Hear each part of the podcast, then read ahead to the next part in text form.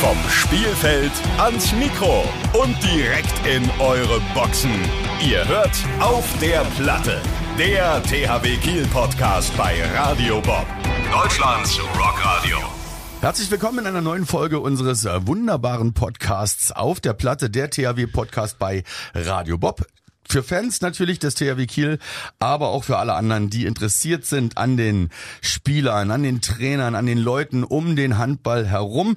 Und wir werden euch wieder tolle Gäste präsentieren. Wer das sein wird, sage ich euch gleich. Erstmal möchte ich mich vorstellen, ich bin natürlich Maschine, ich bin immer da und normalerweise ist Laura da, die hat aber ausnahmsweise mal Urlaub, wohl verdient, wie ich sagen möchte. Und wir grüßen sie natürlich an dieser Stelle. Hallo Laura. Der tolle Gast, den ich euch angekündigt habe eben gerade, ist der freie Journalist, Fotograf und ähm, THW-Kenner Jörg Lühn. Alter Schwede möchte ich dazu mal sagen. Hallo Jörg, wie geht's dir? Mir geht es ausgezeichnet. Vielen Dank, Maschine, für die Einladung. Ich freue mich hier zu sein. Und es hat natürlich einen äh, ganz bestimmten Grund, warum du hier bist. Du hast nämlich ein äh, Buch geschrieben, auf was wir gleich zu sprechen kommen wollen. Ja, und damit ihr euch nicht wundert, dass ich jetzt äh, mit Schorsch weitermache in der Anrede, äh, Du wirst nämlich eigentlich Schorsch genannt. Ja, so ist es tatsächlich. Also Jörg ist dann im Wesentlichen nur der Taufname, ähm, der in der Familie mehr Verwendung findet als außerhalb. Meine Freunde nennen mich in den meisten Fällen halt Schorsch. Schorsch mit weichem SCH wie Schule.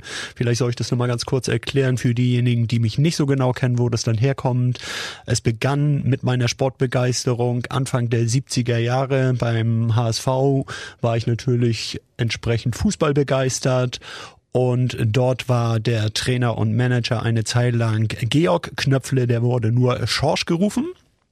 Und weil ich irgendwie immer viel vom Fußball erzählt habe und viel vom HSV und später dort auch Georg Volkert spielte, der ebenfalls Schorsch gerufen wurde, blieb quasi in der Schule nichts anderes übrig, als mich auch Schorsch zu rufen. Und so ist es zu diesem Namen gekommen, der bis heute Gültigkeit hat. Und ich finde, es ist auch ein schöner äh, Beiname oder Spitzname, sagt man eigentlich. Ne? Du bist unter anderem, ich habe es in der Einleitung gesagt, ähm, freier Journalist und Fotograf auch.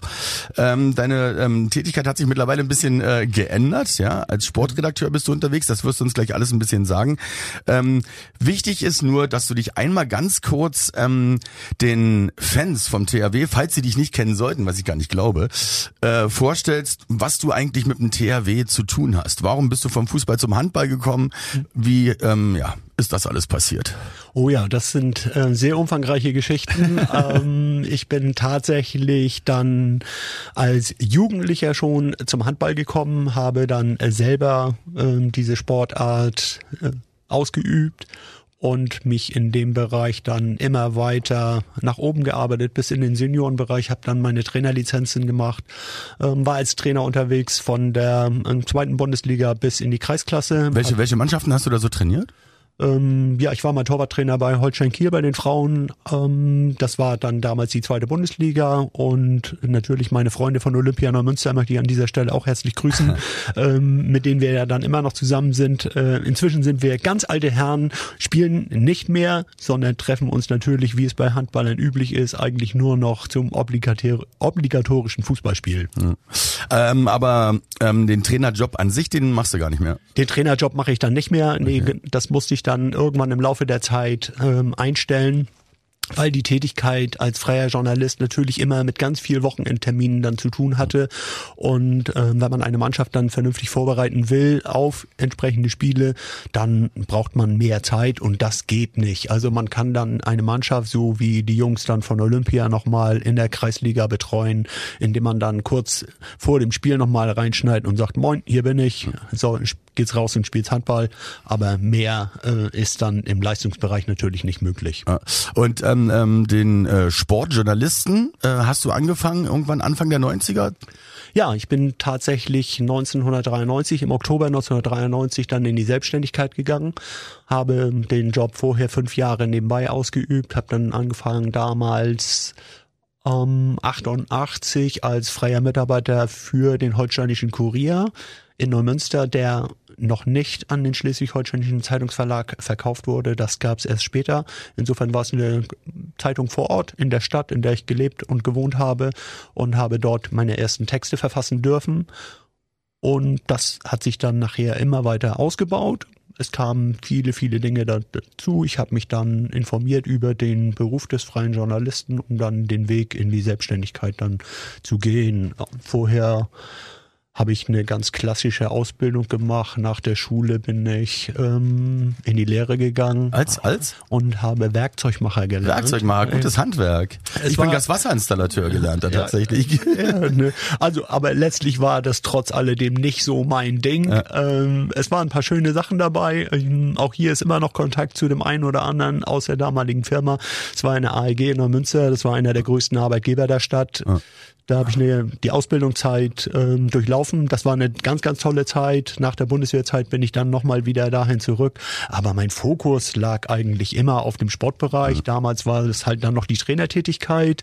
Ich habe angefangen mit den Frauen von Olympia Neumünster ähm, in der Kreisliga. Dann sind wir aufgestiegen in die Bezirksliga. Die Bezirksklasse gab es gar nicht dazwischen. Das habe ich dann eine ganze Zeit lang gemacht.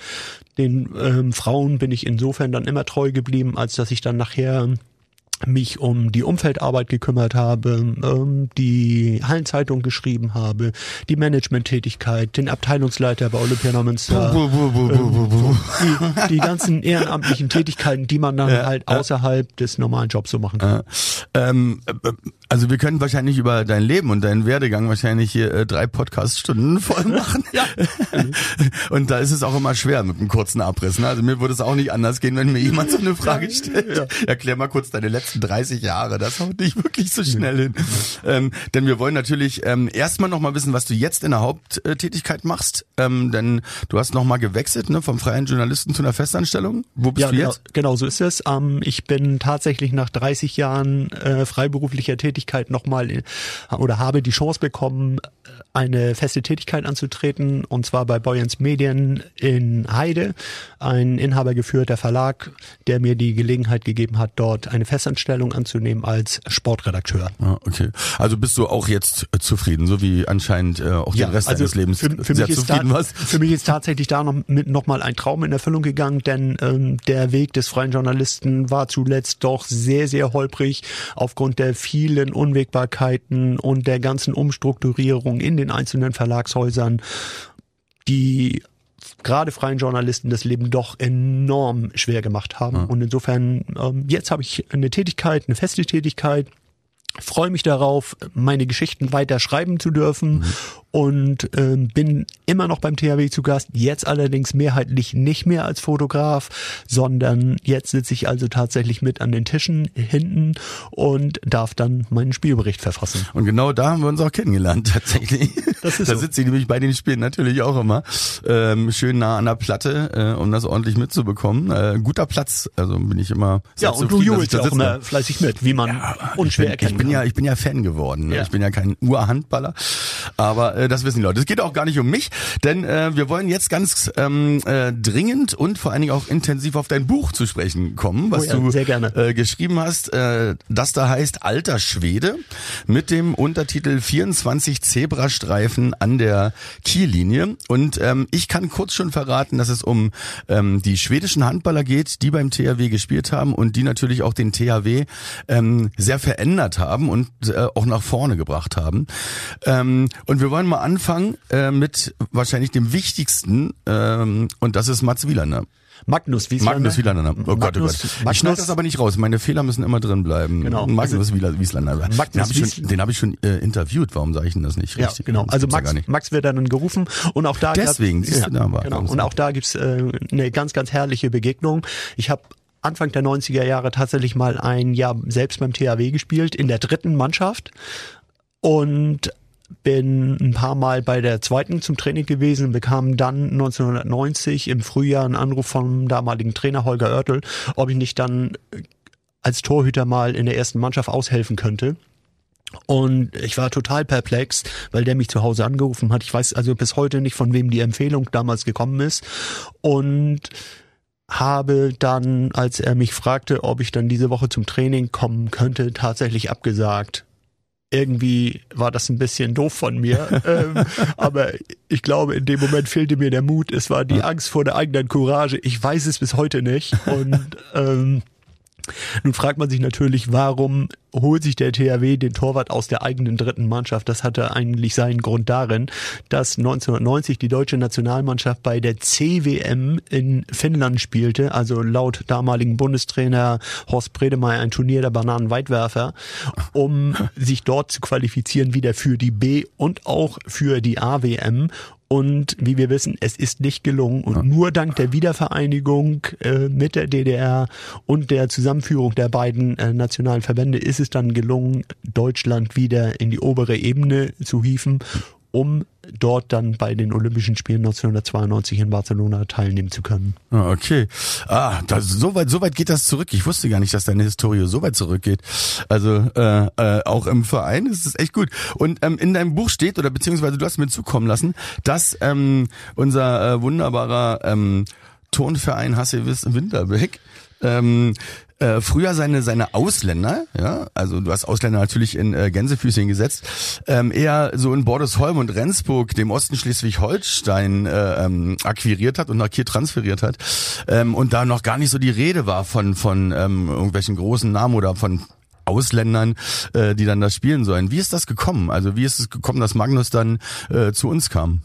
Also es musste irgendwann einfach mal so dieser berühmte Strategiewechsel her, weil der THW Kiel dem Ziel mit dem Gewinn einer deutschen Meisterschaft immer, immer hinterhergelaufen ist. Also sie sind an den sogenannten Fleischtöpfen immer wieder vorbeigerutscht. Ähm, sie, der Sport hat äh, nach der Übernahme von, ähm, da muss ich mal ganz kurz überlegen, Holger Oertel war Trainer und ähm, das kriege ich jetzt, glaube ich, nicht mehr. Doch, doch, Holger Oertel hatte den Job dann in den 90er Jahren ähm, aufgegeben.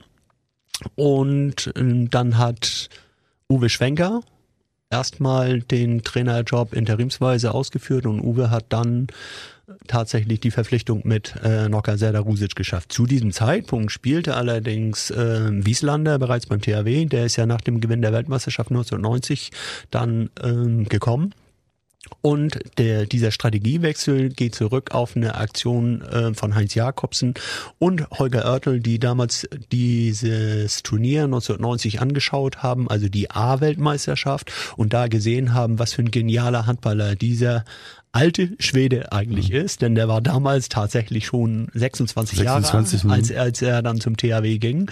Und ähm, er brauchte ein bisschen Eingewöhnungszeit. Oertel hat ihn dann sogar mal ausgewechselt.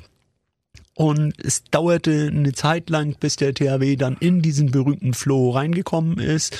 Und ähm, in der Saison 93, 94 war es dann soweit. Dann ging es endlich aufwärts und 1994 durfte dann die erste deutsche Meisterschaft nach jahrzehntelanger Abstinenz gefeiert werden. Und dann begann der Zug des Deutschen jetzt oder des jetzigen deutschen Rekordmeisters.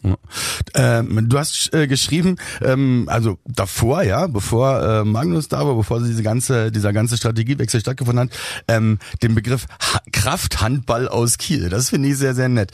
Ähm, wie hat sich das, ähm, wie, wie kann ich das einordnen, dass es vorher sehr holzig war oder was und dadurch jetzt ein bisschen mehr Spielkultur dadurch reingekommen äh, ist dann? Mhm.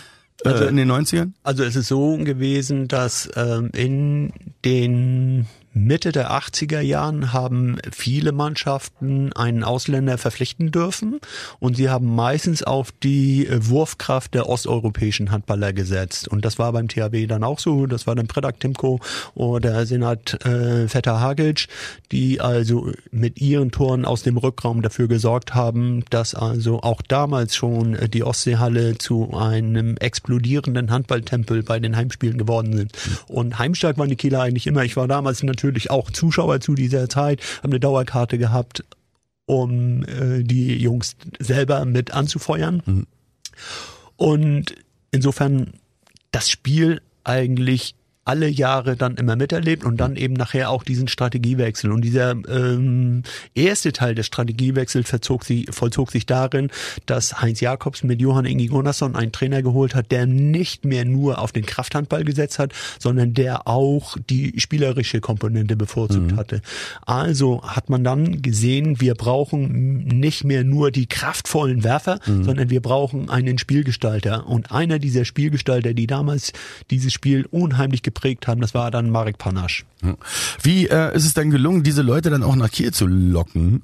Also das hat wahrscheinlich schon äh, monetäre Gründe gehabt. Also ähm, Ja, weil solvent war der Verein ja da zu der Zeit auch schon. Ne? Also aufgrund natürlich äh, der vielen äh, wunderbaren Fans. Ne? die Also es war ja damals ja noch reiner Amateursport Ja. und ähm, Profi-Handballer durften in dem Sinne ja letztlich dann auch gar nicht verpflichtet werden. Das heißt also, diese Spieler haben dann aller Voraussicht nach immer noch eine kleine Stelle nebenbei bekommen.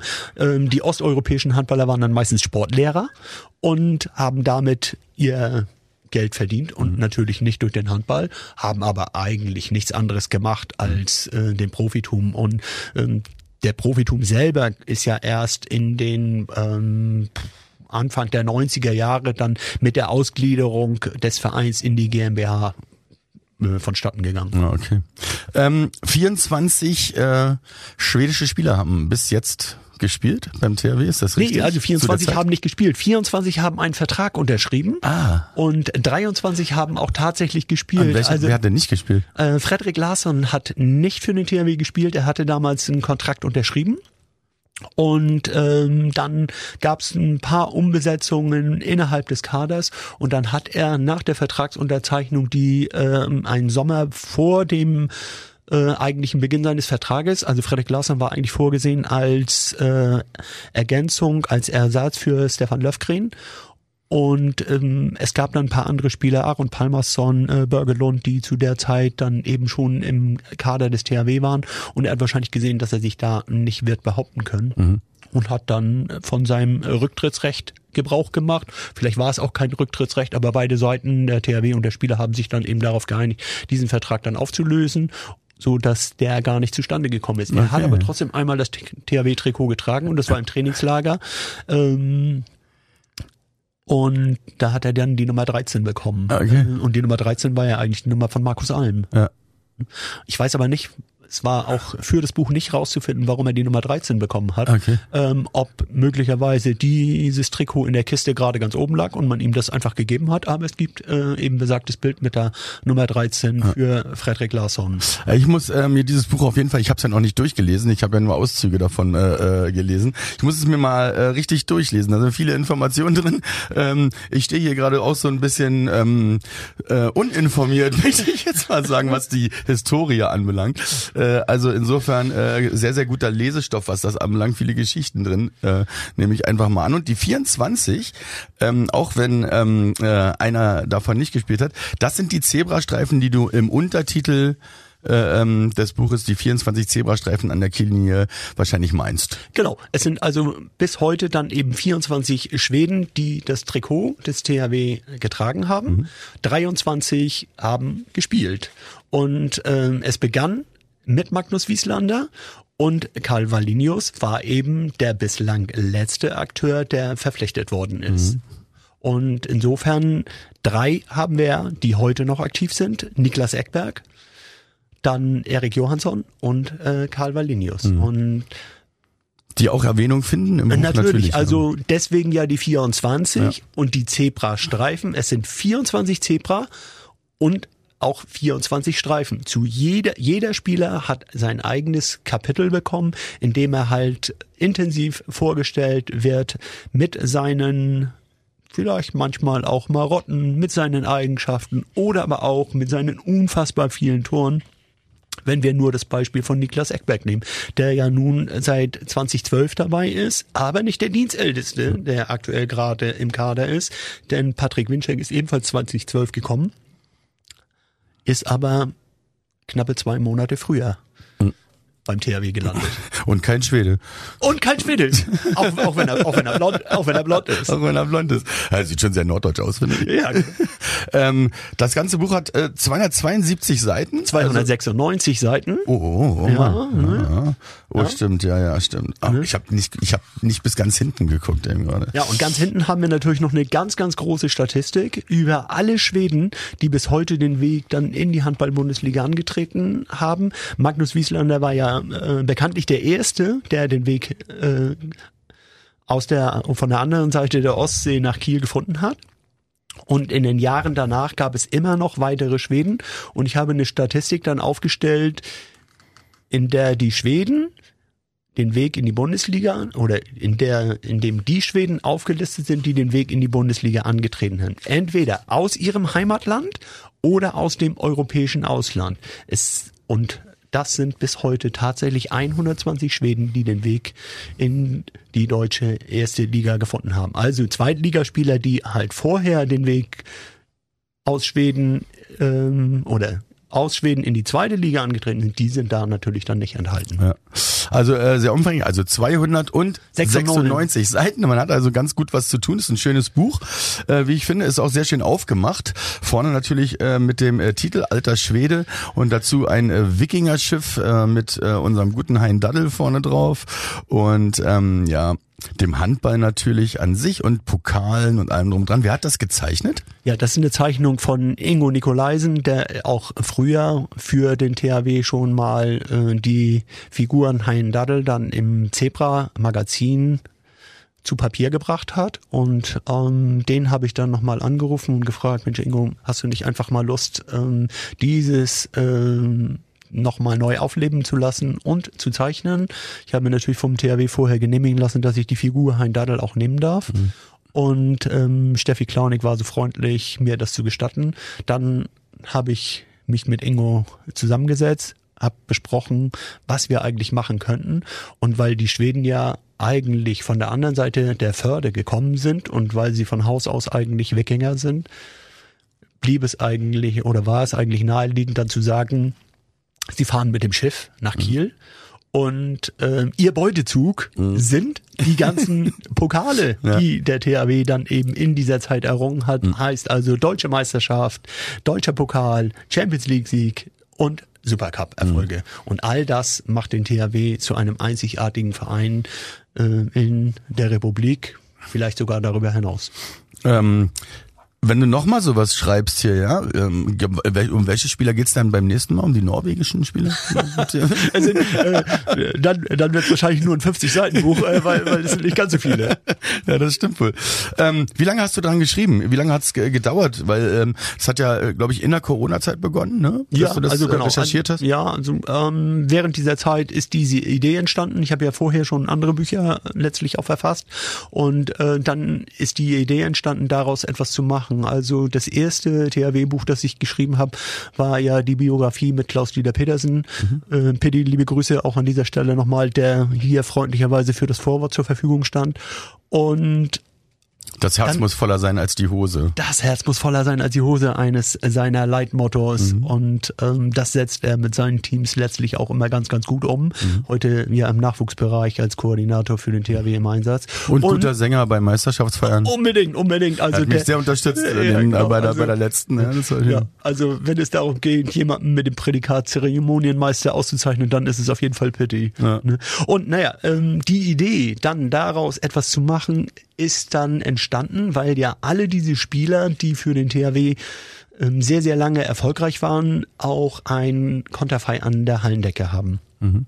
Und es hängen dort drei Schweden bisher.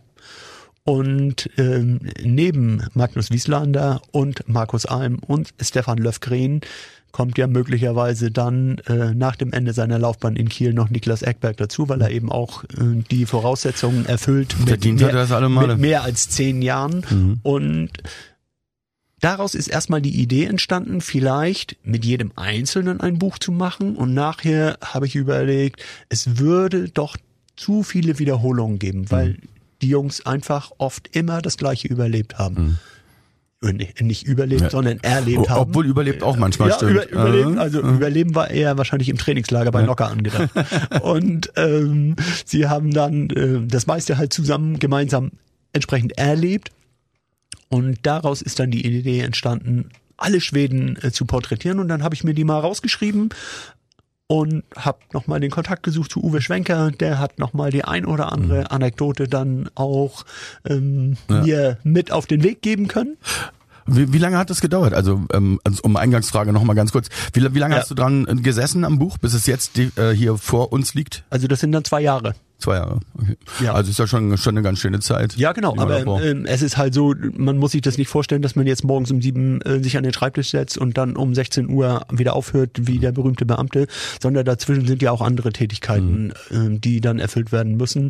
Eben das Schreiben für das Zebra-Magazin oder eben äh, die journalistische Tätigkeit. Und immer dann, wenn da eine Pause war, dann habe ich mich rangesetzt und habe wieder telefoniert, habe versucht, Termine zu vereinbaren mit dem einen oder anderen Spieler. Und dann haben wir ja, danach einfach, ähm, oder ich habe dann einfach weitere Sachen auch geschrieben. Ähm, also ich finde es auf jeden Fall eine ganz, ganz grandiose Sache. Ich bin sehr gespannt. Ich Ja, hoffe, dass ich, dass ich ein so ein Exemplar äh, mitnehmen darf und mir das mal durchlesen kann. Dann kann ich nämlich ein bisschen prahlen mit meinem Wissen, was Das ja noch darfst du. recht gering ist. ich bitte äh, an dieser Stelle wie immer äh, alle meine äh, freudschen Versprecher zu entschuldigen. Äh, und dann äh, ziehe ich mir das mal rein. Äh, geben tut's das natürlich ähm, in den Fanshops, in der, in der Fanwelt vom THW.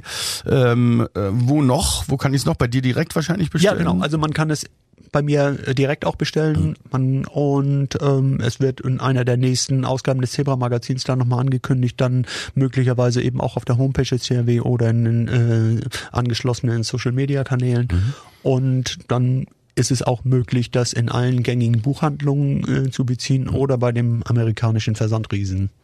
Okay, die da wären? Na, der amerikanische Versandriese, den, brauchen will wir den ja, den, nennen. den brauchen wir ja jetzt nicht zu nennen, den kann den- sich ja jeder denken.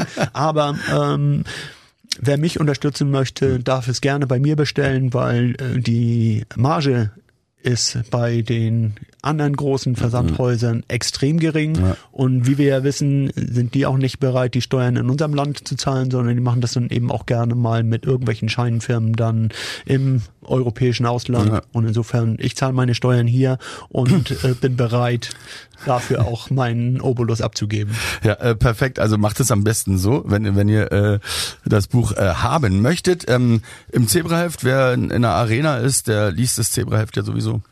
Und ähm, da steht dann sowieso ja auch nochmal alles drin. Genau, da man's wird's dann nochmal reingeschrieben, ähm, in, wie gesagt, in einer der nächsten Ausgaben. Und ähm, wer mich unten auf dem Spielfeld sieht, kann aber auch gerne ähm, sein, seine Adresse hinterlassen, indem er einfach äh, Namen und Anschrift draufschreibt. Ja.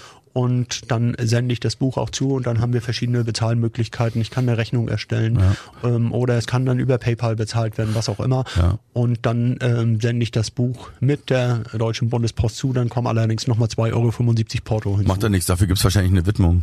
Ja, eine Widmung äh, kann ich dann natürlich immer jederzeit gerne da Das reinschreiben, ich wer, wer, wer das mag. Aber dann muss ich die Folie auftrennen. Also noch sind diese Bücher alle in Folie eingeschlagen. Also wer es dann weiter verschenken möchte, ähm, Also muss sich von der Folie trennen Ich würde auf diese Folie sowas von verzichten. Wenn der Autor mir ein, äh, äh, eine gute Widmung gibt, dann äh, verzichte ich auf die Folie definitiv. Und wenn man äh, Jörg nicht sieht unten auf der Platte oder an der Seite des Feldes, ähm, auch gerne an mich ähm, äh, die Adressen weitergeben. Ich sende die dann an dich weiter. Ja, wunderbar, Das ist überhaupt gut. kein Problem. Wir müssen äh, nicht, sondern wollen ähm, der Laura ähm, ihren Platz lassen, obwohl sie nicht da ist. Denn wir müssen natürlich auch ein bisschen missionieren, weil es im Podcast auch darum geht, ähm, dass wir hier bei Radio Bob sind und das ist ja ein Rocksender. Und ich möchte dich fragen, wie ähm, stehst du zu Rockmusik? Was hörst du eigentlich gerne an Musik, äh, wenn du Musik hörst? Ja, also wie man auch anhand meiner Jacke erkennen kann, ich habe natürlich gleich die Jacke aus dem Hardrock-Café angezogen und insofern bin ich natürlich auch ein Rockmusikliebhaber und ähm, da höre ich eigentlich die ganze Bandbreite durch. Also ähm, fangen fangen wir bei Deep Purple an ähm, und ähm, Die guten Klassiker. ja, ähm, und alles, was dann quasi sich auch daraus dann entwickelt hat, ob es dann Rainbow oder Whitesnake sind. Ähm, ich höre aber auch gerne äh, Gruppen wie Nazareth. Ähm, in meiner Jugendzeit war ich ein gefleischter Status Quo-Fan. Ähm, damals haben wir uns tatsächlich auch selber eine eigene Jacke kreiert und haben dann Die gute aus alte Kutte. ja, nee, nee, es war keine Kutte, sondern es war einfach eine Bundeswehrjacke Ja, okay. und auf der passte ähm, das äh, Logo aus dem damals dritten Album Hello ganz gut drauf, ähm, wo die vier Jungs dann drauf standen, ganz in schwarz und die Drumsticks von John Coughlin zu sehen waren und dementsprechend bin ich damit dann rumgelaufen, auch zur Schule. Äh, War das deine allererste Platte auch oder was war deine erste Platte, die du hattest? Meine erste Platte verrate ich nicht, weil sonst kriegt das ähm, äh, Bob-Paket sozusagen. Hier, hier darf man, hier darf man alles sagen. Nee, nee. Sag mal wirklich, was war denn wirklich deine erste Platte? Sag.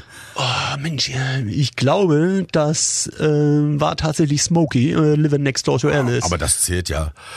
Das ist ja, das ist ja, das ist ja ähm, äh, im weitesten Sinne nee. ein bisschen rockig ist es ja schon, oder? Nee. Also das lag einfach nur daran, dass wir früher bei uns in der Innenstadt äh, den einen oder anderen Plattenladen hatten und als Jugendlicher hat man sich natürlich in diesen Plattenläden einfach diese Kopfhörer aufgesetzt und man hat das gehört. Und äh, wenn man dort mehrere Stunden verbracht hat, ist man nachher rausgegangen und hat vorher einfach eine Platte gekauft. Mhm. Und ich glaube, das war tatsächlich die erste Platte, die ich dann gekauft habe. Ich nehme mal an, dass sich dein Musikgeschmack bis heute dann auch nicht groß verändert hat, oder? Oder bist du, also außer dass man natürlich wahrscheinlich vielschichtiger geworden ist und man mehr oder weniger auch in andere Sachen reinhört, oder hat sich der wirklich, hat sich der verändert, oder bist du immer noch? Nee, also ich bin, quasi? ich bin eigentlich wirklich ähm, immer der Rockmusik dann treu geblieben. Mhm. Also zu Hause habe ich das natürlich auch sehr, sehr gerne gehört. Ähm, meine Eltern fanden das oft nicht immer gut, weil die eher die anderen Dinge gehört haben und die haben dann damals gesagt, so als ich so 13, 14 war, werd erstmal so alt wie wir, dann hörst du auch diese Musik. Und ich habe denen damals schon gesagt, wenn ich eines nicht machen werde, dann ist es eure Musik hören und das habe ich bis heute beibehalten. und ich gehe auch immer noch auf Konzerte, sehr, sehr gerne. Äh, die Frage wäre sowieso jetzt gekommen. Ähm was war dein schönstes Konzert? Oder kann man das sagen? Ich meine, du hast wahrscheinlich viele Konzerte auch schon besucht. Ähm, Gibt es da eins, was besonders heraussticht? Ich würde sagen, ähm, das war das Konzert von Rainbow auf der Lorelei. Ah. Ähm, es hat bloß mit dem Wetter nicht gepasst, mhm. ähm, aber nochmal Richie Blackmore an der Gitarre sehen zu können, ähm, ein Virtuose seines Fachs, ja. würde ich sagen, ähm, das war ein absoluter Traum. Das glaube ich, vor allen Dingen auch die Location. Die Location, die Location. Also mal gut. Wetter hin oder her, ne? Ja, genau. Aber es war halt wirklich so, also ich war triefend nass. ähm, und aber nichtsdestotrotz, ähm, ja, unter Rockmusikern, man steht zusammen und man guckt dieses Konzert und einfach scheißegal. Wir, wir erwarten das. Rain or Shine, wie wir immer so schön ja, sagen. Genau. Also äh, natürlich das Wackenmotto, das du vielleicht kennst. Ähm, spielst du selber ein Instrument? Hast nee. du selber äh, musikalische Wurzeln? Also also außer der Luftgitarre ähm, und dem Luftschlagzeug habe ich nichts zu bieten in, de, in der Sache.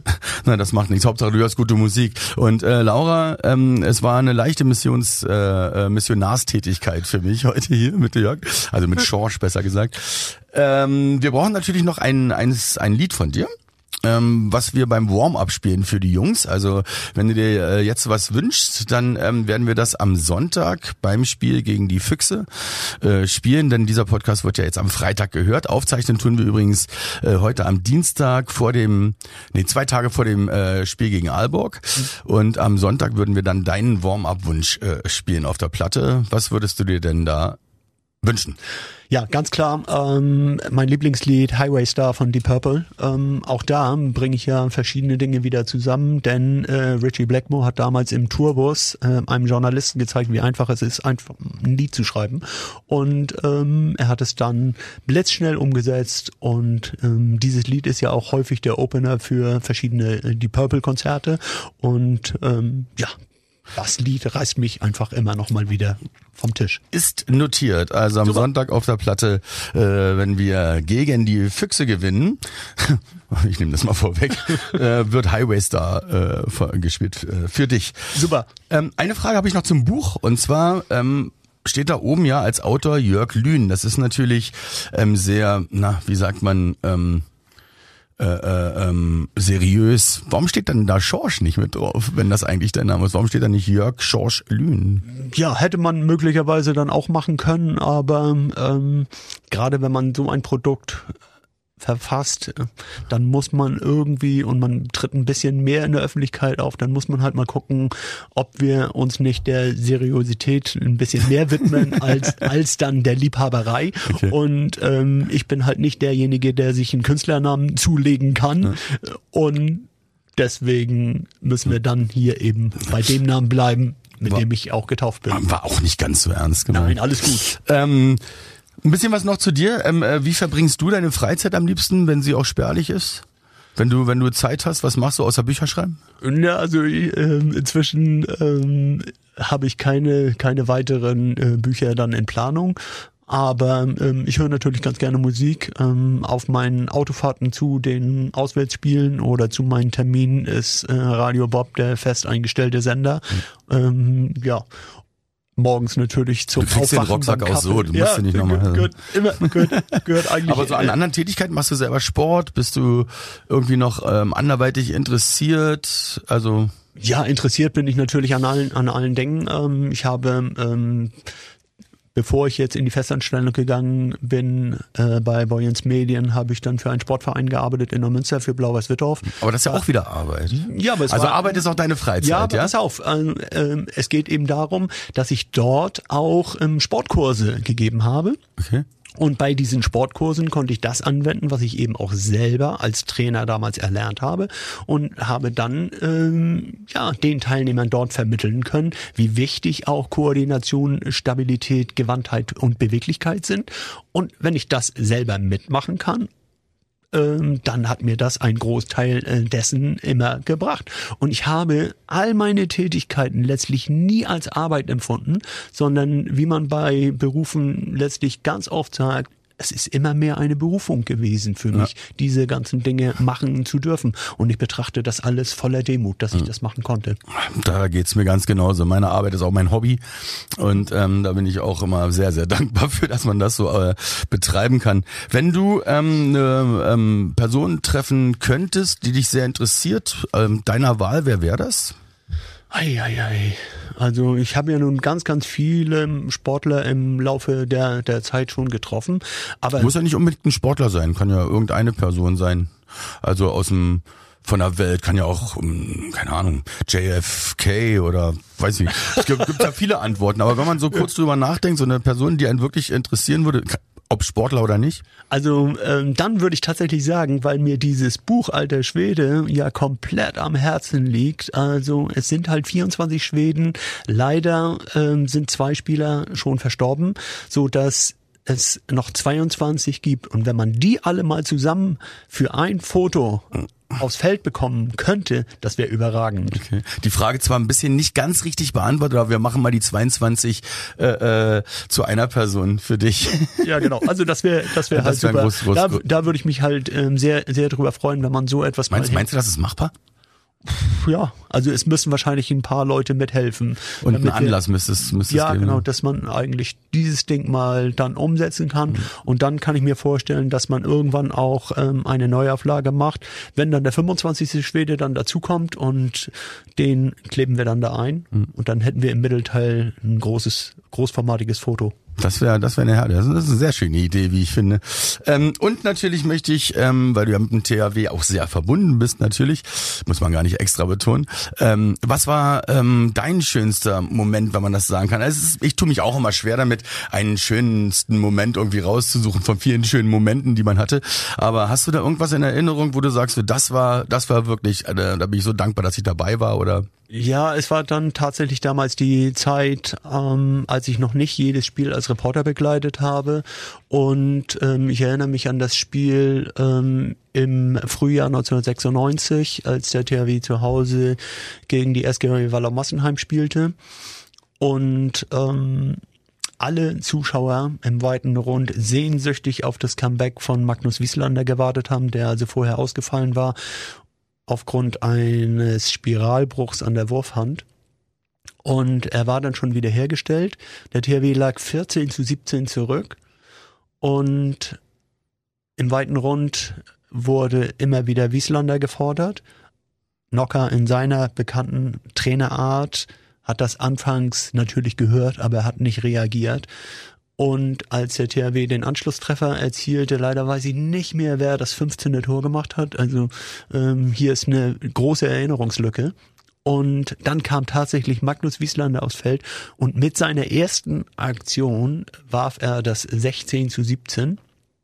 Ein Ball in einer ihm typischen Art, der gerade eben die Torlinie erreichte und kurz dahinter liegen geblieben ist, führte zu diesem Anschlusstreffer. Der THW gewann das 24 zu 23 gegen die SG Wallau Massenheim, damals mit Martin Schwalb und feierte im Anschluss die dritte deutsche Meisterschaft in Folge. Und das war ein traumhaftes Erlebnis. Das war ein Gänsehautmoment.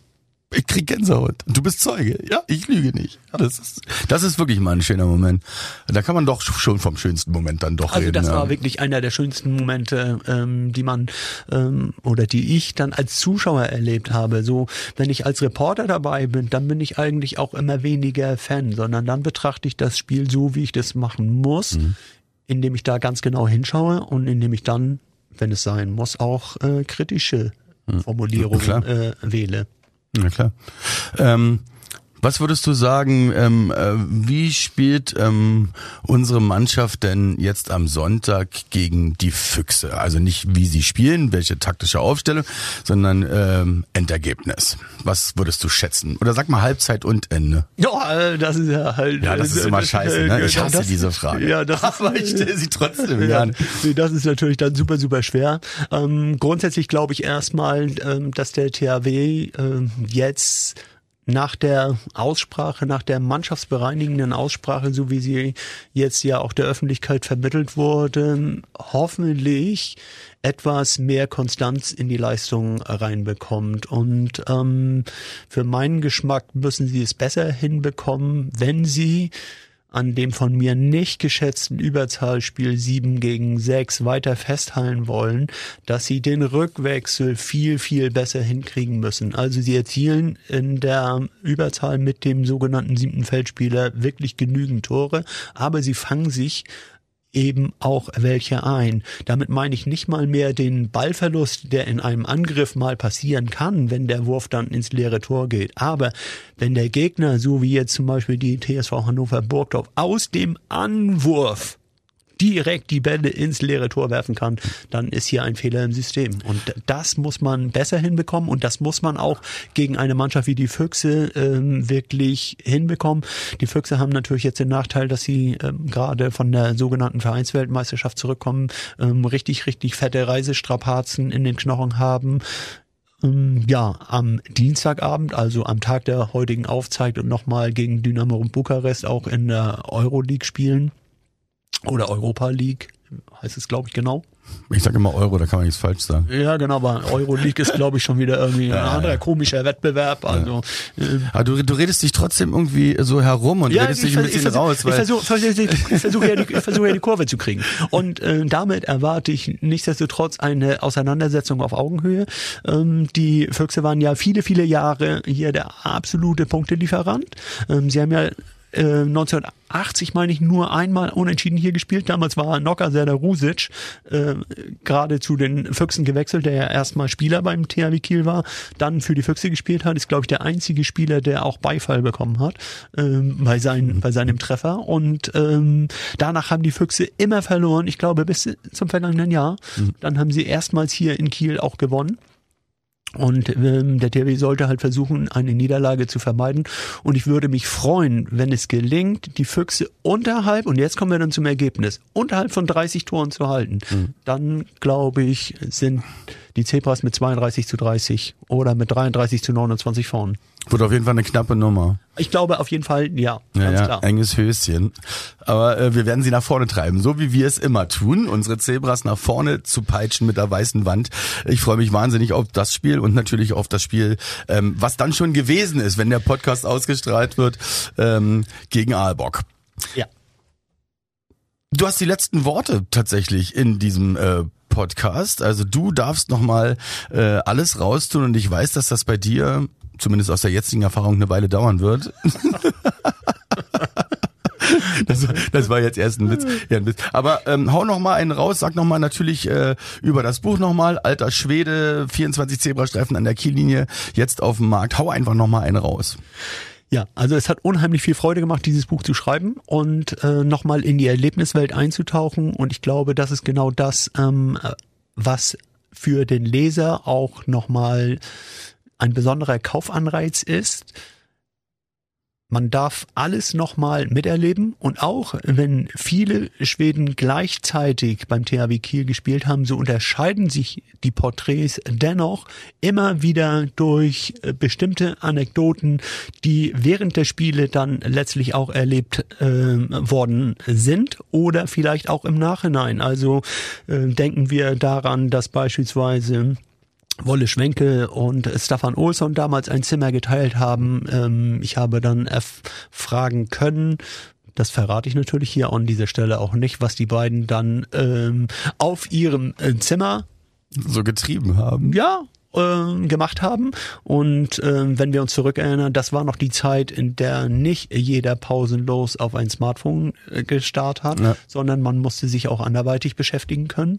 Und ähm, dann gab es natürlich diesen ganz strengen Trainer, äh, Noka Rusic, der äh, das eine oder andere dann heftig auch unterbunden hat. Mhm. Und der eben auch bei einer Meisterfeier mal nicht so gut äh, gelaunt weggelaufen ist und dann gibt's die Geschichte mit dem großen Champions League Triumph 2007 äh, als erst ein Henkel der Trophäe abbrach. Deswegen ist es eben auch ganz deutlich auf dem Cover des Buches zu erkennen. Ja. Hier hängt äh, dieser ja. eine Henkel noch knapp dran. Und Pitti Pedersen hat natürlich nachher im oder bei Tonis dafür gesorgt, dass eben auch der zweite Henkel entfernt werden musste, um dann zu sagen, nun sieht er wieder gut aus.